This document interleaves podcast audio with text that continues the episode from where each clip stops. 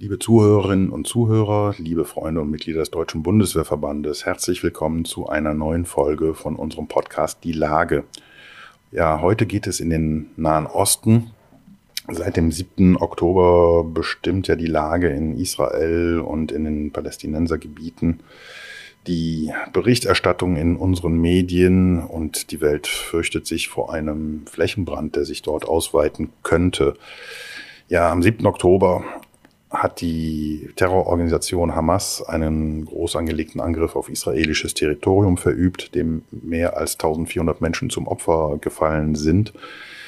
Ähm, viele weitere 1000 Menschen wurden verletzt und mehr als 200 Menschen wurden von den Terroristen in den Gazastreifen verschleppt und werden dort als Geiseln festgehalten.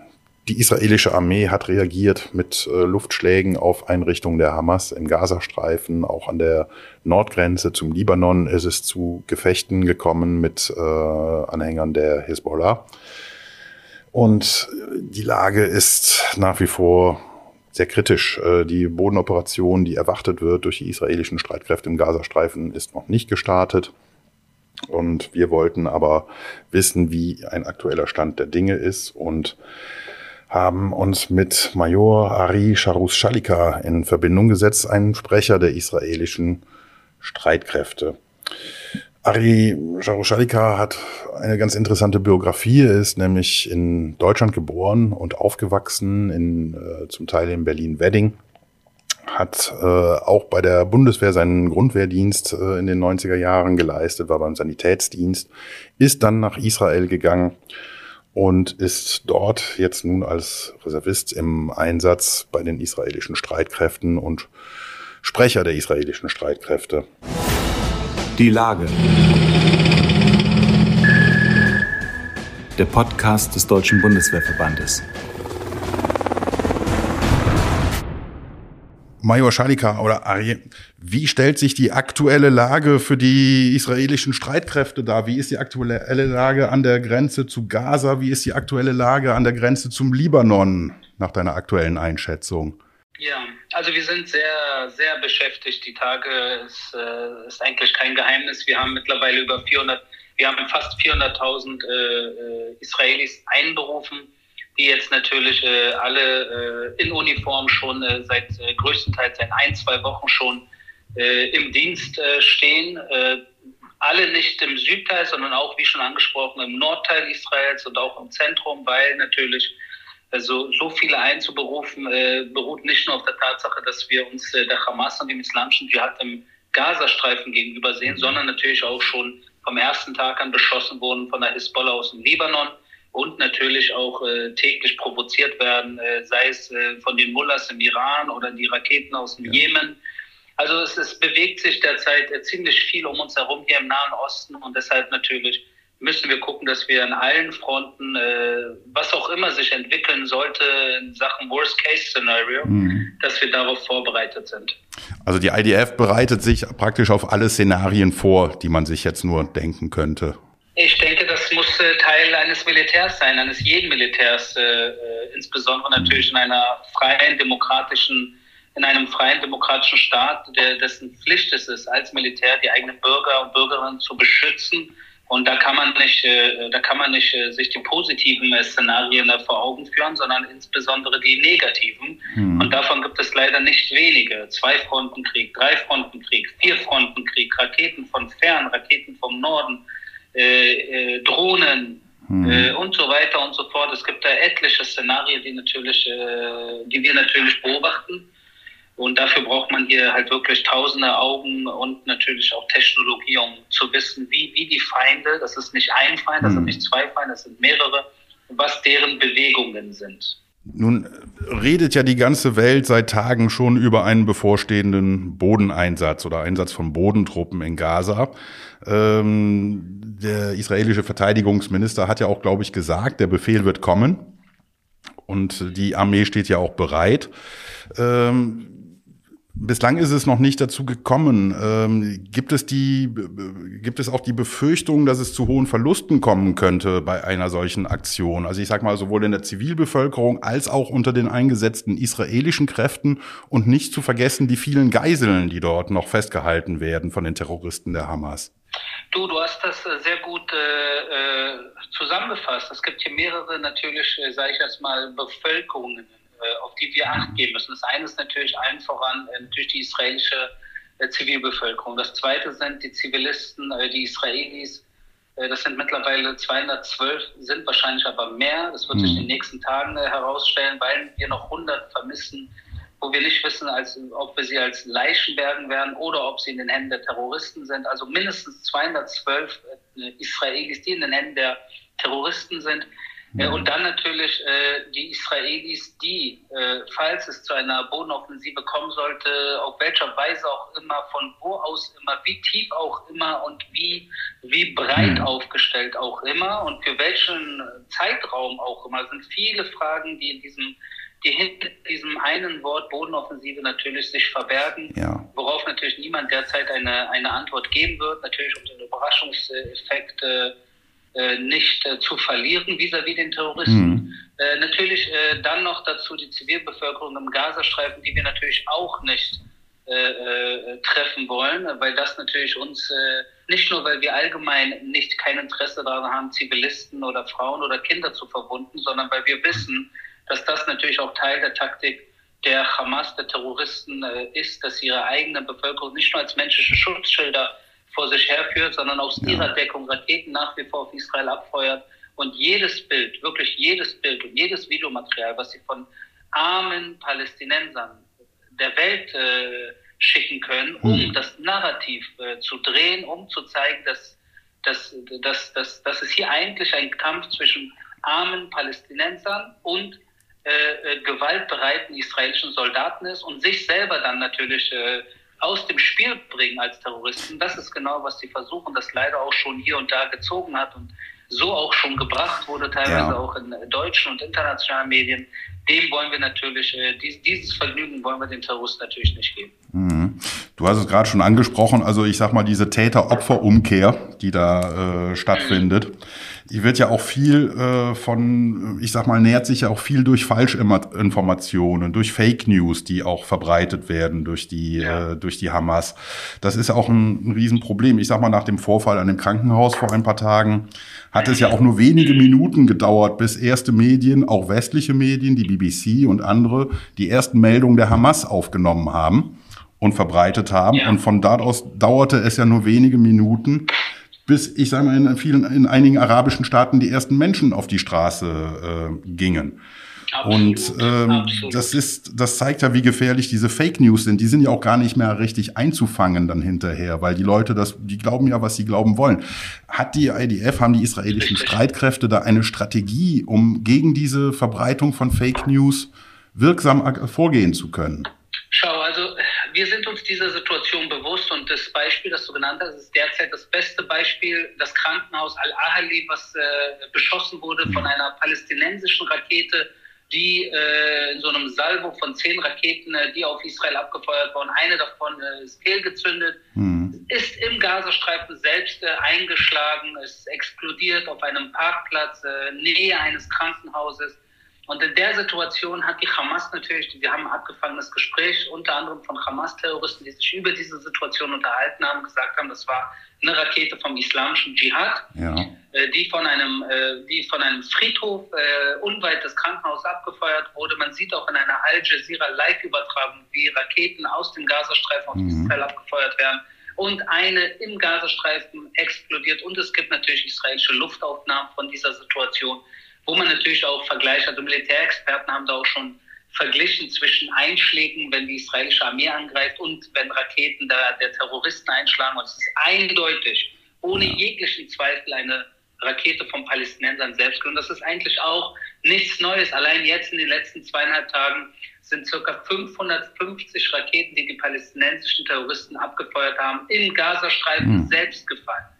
Das heißt, dass, du, hast, äh, du hast im Gazastreifen eine Situation, wo nicht äh, jeder Einschlag von Israel verursacht wird, ja. sondern auch von den Palästinensern. Wobei wir natürlich so präzise wie möglich vorgehen wollen, die palästinensischen Terroristen jedoch einfach um sich schießt, ob mhm. auf Israel oder wie gesagt auf die eigenen Leute. Das Problem bei dieser ganzen Situation ist, und das auch in den letzten Operationen, dass es leider nicht wenige in der internationalen Medienlandschaft, auch deutsche Journalisten gibt, die bestimmte Infos, die die Hamas beziehungsweise getarnt als Gesundheitsministerium ja, im Gazastreifen, ja. was natürlich auch unter der Kontrolle der Hamas ist, dass dann in der ersten Minute, wenn dann gesagt wird, Israel bombardiert Krankenhaus, es gibt 500 Tote, 700 Tote, 900 Tote, dass das es ist, genauso mhm. Copy-Paste übernommen wird mhm. und in den Medien genauso, als wenn das die Realität gewesen wäre, ohne ein Fragezeichen, ohne Doppel- oder Triple-Check zu machen und ohne auf die Reaktion der israelischen Seite zu warten, wird es ja. so veröffentlicht. Und das ist natürlich unverzeihlich, das ist unverantwortlich, das ist unprofessionell und wie du selber gesagt hast, genau in diesen Situationen, es ist auch nicht rückgängig zu machen, weil in mhm. diesen Momenten, wo diese Fake News erstmal draußen sind, du Menschen hast, die im Iran oder im Jemen oder in Berlin auf die Straße gehen, die kriegst du auch nicht mehr abgeholt. Die kriegst du, mhm. keine Entschuldigung, keine Klarstellung wird die jemals wieder abgeholt. Mhm. Weil die haben immer noch ein Gefühl, wir beschießen Krankenhäuser und deswegen müssen wir jetzt auf die Straße gehen und uns einen Juden suchen, den wir jetzt ermorden, wo auch immer auf der Welt. Ja, also nach wie vor ein schwieriger Umgang mit diesen Fake News. Ähm, und naja, das wird jetzt wahrscheinlich auch so weitergehen äh, in der Richtung. Ja, wir werden, wir werden in Zukunft äh, in den nächsten Tagen, Wochen, Monaten, solange dieser Krieg andauern sollte, und er wird so lange andauern, bis wir eins nicht alle Israelis äh, zurückhaben in mhm. Freiheit, die, die im Gazastreifen spielen, und zweitens die Hamas dort, äh, äh, deren Terrorinfrastruktur komplett zerstört haben, soweit es geht natürlich, und die passiv und aktiv beteiligten äh, Hamas und islamische Dschihad-Führer, die am Massaker vom 7. Oktober beteiligt waren, wenn wir bis wir die nicht zur Rechenschaft gezogen haben, wird das noch eine Weile dauern. Ja. Und deshalb wird die Hamas natürlich als eine ihrer Haupttaktiken äh, genau diese Fake News-Sache besonders, äh, besonders wird sie es auf die internationale Medienlandschaft absehen und mhm. da natürlich ganz vorne mit dabei Al Jazeera und andere äh, international arabische Medien, aber leider auch, äh, auch in Deutschland. Beim letzten Mal war die Tagesschau sehr schnell und auch der Deutschlandfunk und hat genau das mhm. übernommen was leider äh, so berichtet wurde, ohne zu hinterfragen.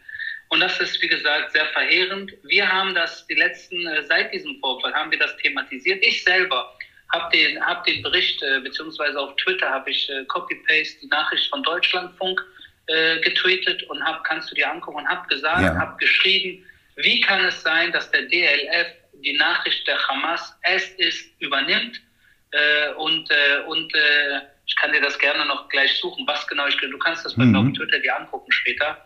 Aber das, das ist einfach nicht zu fassen und das, das obwohl die, die, die jüdischen Leichen in Israel vom Massaker immer noch äh, äh, riechen. Weißt du, die mhm. Leichen sind immer noch warm und schon äh, nimmt man die, die, die, die Hass, die, die Lügenpropaganda dieser Mörderbande einfach so auf, ohne es zu hinterfragen. Das ist einfach nicht zu, zu ich kann es nicht nachvollziehen. Ja, ich glaube, ich hatte, das hatte ich auch auf Twitter, beziehungsweise jetzt heißt es ja X äh, gesehen. Der israelische Botschafter in Deutschland hatte ja auch einen entsprechenden Appell an die deutschen Medien gerichtet. Und ähm, ja. So wie ich es gesehen habe, zumindest bei ein paar Agenturmeldungen ist es mir jetzt aufgefallen, dass wenn die von die Rede ist von vom äh, palästinensischen Gesundheitsministerium oder vom Gaza Gesundheitsministerium, kam auch der Zusatz, ja. dass das von der Hamas eine keine unabhängige Behörde ist, sondern von der Hamas kontrolliert wird. Also da scheint zumindest bei einigen Journalisten auch so ein kleiner Denkprozess eingesetzt zu haben. Für, ähm, naja, wenn man Druck macht und denen das und wenn man jetzt haben sie ja alle gesehen, dass sie falsch lagen. Ja. Die Beweislage liegt ja klar vor. Ich habe jetzt geschrieben in meinem Tweet vor fünf Tagen, lese ich dir kurz vor. Liebe Kollegen des DLF, wie kann es sein, dass ihr einfach mal genau das veröffentlicht, was die brutale Terrormörderbande Hamas verbreitet?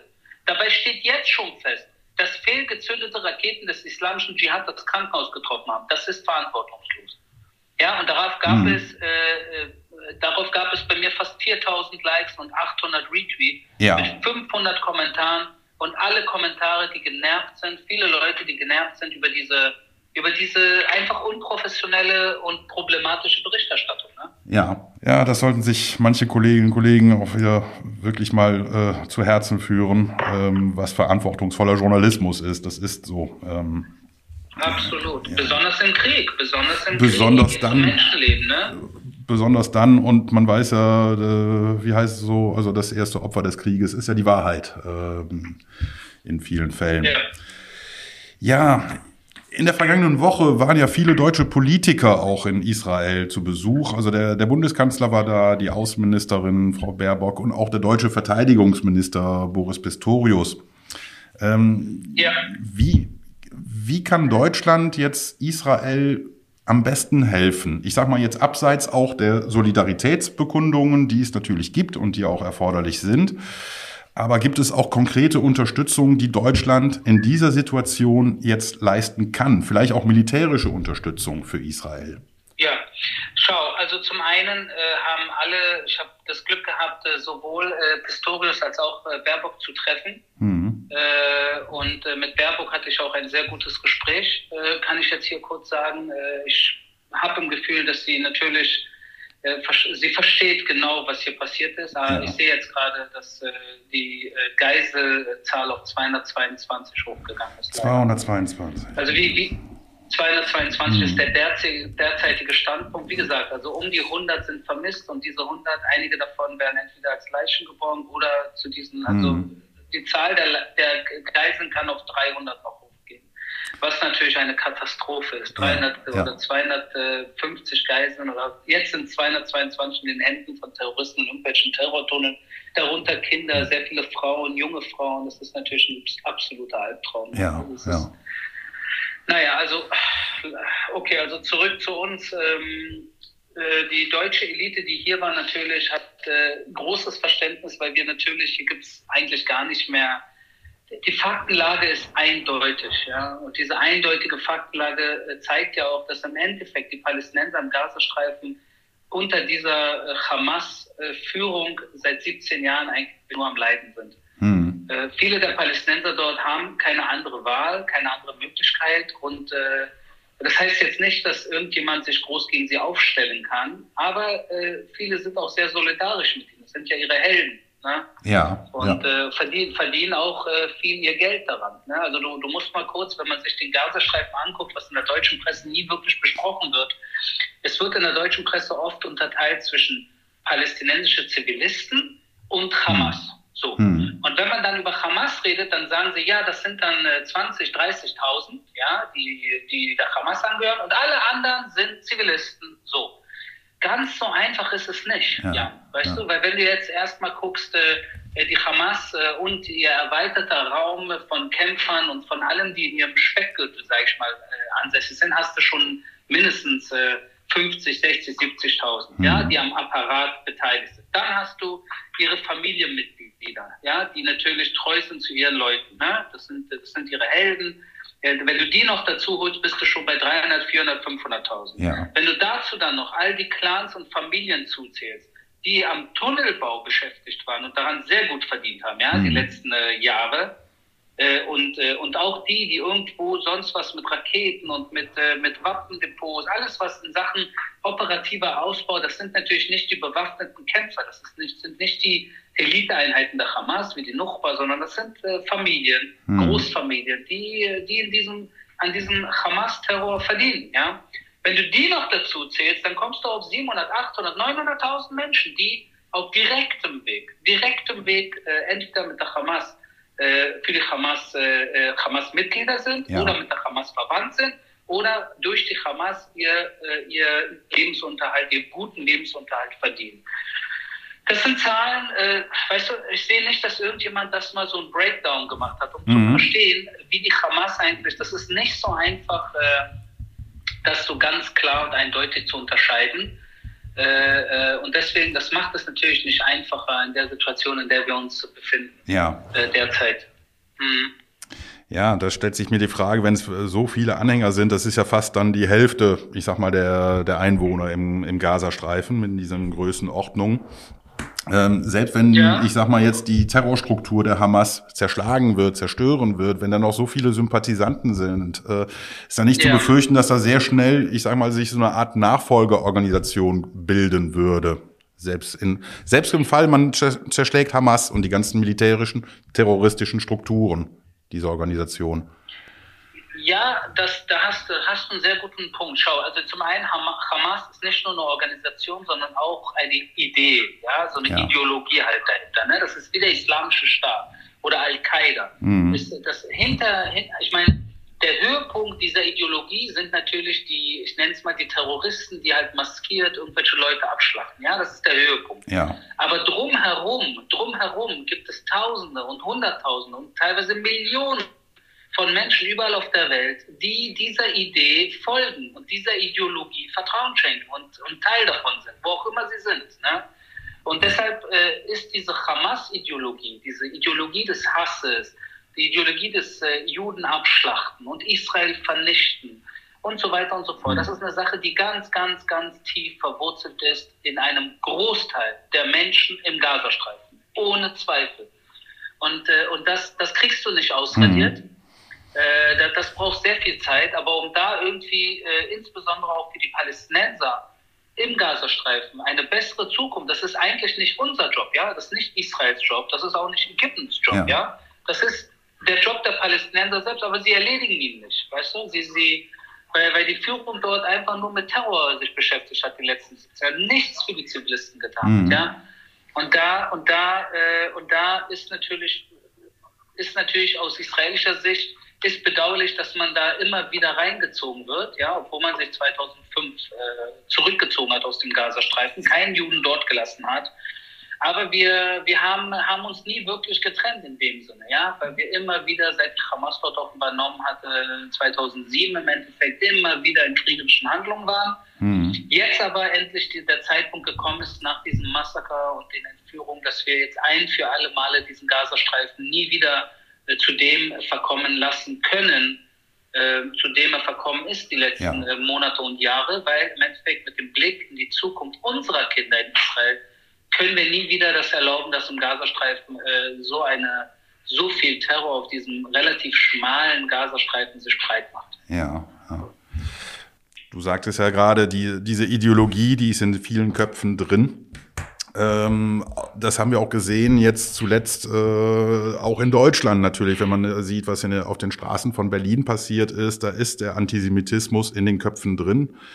Äh, jetzt stärkt, äh, tritt er äh, verstärkt hervor nach dieser, äh, nach diesen äh, Geschehnissen, nach dieser, nach diesen Terrorangriffen äh, auf Israel. Nun ist er aber nicht neu, dieser Antisemitismus. Das weißt du ja selber. Du bist ja in Berlin aufgewachsen und hast du ja. hast das ja selber am eigenen äh, Leibe, ich sag mal, verspürt diesen äh, diesen Antisemitismus, der von ähm, ja teilweise auch von von äh, es gibt viele immer noch viele deutsche Antisemiten, aber auch äh, ich sag mal Menschen auch mit muslimischem Background, die äh, mit diesem Naja, in meinem Fall waren es in meiner Jugend nur Muslime, also ja. nicht antisemitisch im Wedding, nur Muslime. Mhm. Also insbesondere Araber natürlich. Ja. Also nicht wirklich äh, alle Muslime dort, aber viele Araber, die leider von klein auf schon äh, keinen Juden auf ihren Straßen wollten. Ja. Aber wie gesagt, das ist ja dann kein neues Phänomen. Das hast du ja schon vor vielen Jahren erlebt und anscheinend hat sich ja nichts ja. daran geändert. Äh, was meinst du, hat Deutschland vielleicht bei dieser Bekämpfung diese, dieser Judenfeindlichkeit unter seinen muslimischen Mitbürgern versagt in den letzten Jahren? Ist da zu wenig passiert? Ja, Deutschland hat einfach äh, kein großes Interesse gehabt, bis vor kurzem, äh, sich überhaupt zu beschäftigen mit äh, der Parallelgesellschaft oder den Parallelgesellschaften, mhm. solange die unter sich in irgendwelchen Ghettos wohnen, so wie ich damals im Berliner Bezirk Wedding, solange die, ich sage jetzt mal, die Kanaken unter sich sind, äh, juckt es eigentlich nicht. Aber wenn, wenn aus diesen Bezirken plötzlich mehr Bezirke werden und es mhm. überschwappt und man plötzlich äh, große äh, Situationen äh, in, in Zentral-Berlin oder Zentral-Frankfurt oder Zentral-Hamburg, wo Mädchen begrapscht werden und Jungs abgestochen werden und man sich nicht mehr sicher fühlt in, seiner eigenen, in seinem eigenen Land, dann plötzlich und natürlich parallel dazu immer wieder Terroranschläge auch auf deutschem Boden, dann plötzlich merkt man auch als Deutscher, oh, hier, hier weiß ich nicht mehr, ob's, ob's, ob, ob wir hier vielleicht geschlafen haben. Also ich, ich würde sagen, dass, äh, und das, das beste Beispiel ist natürlich die, das Ausdehnen der, der vielen großen arabischen Clans in Deutschland, die ich natürlich in den 90er Jahren schon hautnah kennengelernt habe. Ja. Äh, ich, hatte, ich hatte einige sehr, sehr enge Freunde, die, die, mit, die von einem großen arabischen Clan waren, die mit mir ganz eng waren äh, und die mich auch teilweise beschützt haben vor anderen. Mhm. Das war auch irgendwo mein Glück, dass einige von denen mich als Freund mochten. Aber äh, wenn du erstmal, äh, wenn du erstmal in, ins Visier dieser riesigen Araber-Clans kommst, äh, hast du eigentlich gar keinen Weg, dich da zu wetten. Hm. Weil, an wen willst du dich wenden? Die haben teilweise ganze Blöcke und Bezirke in, ihrer, in ihren Händen. Und da hat Deutschland äh, leider in den 90ern, wo sich das angefangen hat auszudehnen, äh, vollkommen äh, verpennt. Irgendwann dann durch äh, äh spektakuläre Verbrechen wie KDW und, und die, diese, diese dieser Museumsüberfall in äh, das äh, grüne Gewölbe und so weiter und so fort, hat ja. man gemerkt, oh, hier passieren Dinge unter unserer Nase, wo wir ein Auge drauf werfen sollten. Und dann natürlich sieht man jetzt immer wieder, äh, wie Tausende von radikalisierten Muslimen natürlich in, auf deutschen Straßen ganz, ganz heftige anti-jüdische und teilweise auch anti-deutsche Parolen schreien. Und mhm. das natürlich, da, da merkt man als, als Mensch, der freiheitlich, demokratisch eingestellt ist, ist, so wie du und ich, dass diese Menschen, äh, ob in Israel oder um Israel oder ob in Deutschland, eine Gefahr für uns darstellen, für uns und unsere Kinder. Ja. Also da haben wir also noch auch in Deutschland noch richtig viel zu tun in den äh, nächsten Jahren. Ich glaube, das wird uns noch wirklich eine ganze Weile beschäftigen, äh, das Ganze.